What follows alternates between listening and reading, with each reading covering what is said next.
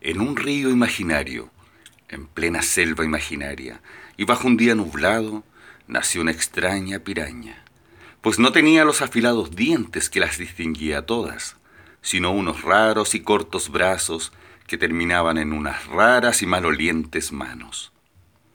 Las demás pirañas se quedaron asombradas, estupefactas, y no porque fuera tan diferente físicamente a todas, sino por la maldad que de sus ojos emanaba.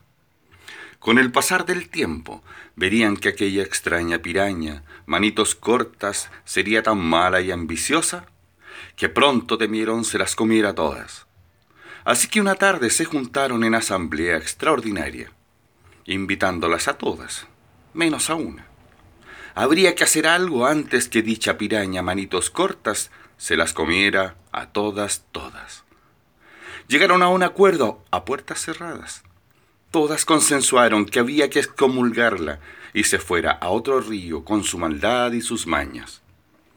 Pero nadie se dio cuenta que aquella extraña piraña manitos cortas escondida las espiaba, por lo que antes de marcharse muy enojada les dejó una carta donde amenazaba que pronto volvería.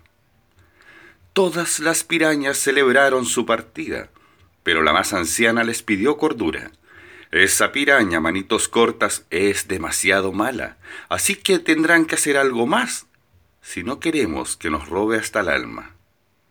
A todas las pirañas se les pasó la alegría y quedaron mirándose unas a otras muy, pero muy preocupadas. Y colorín colorado, esto no ha terminado.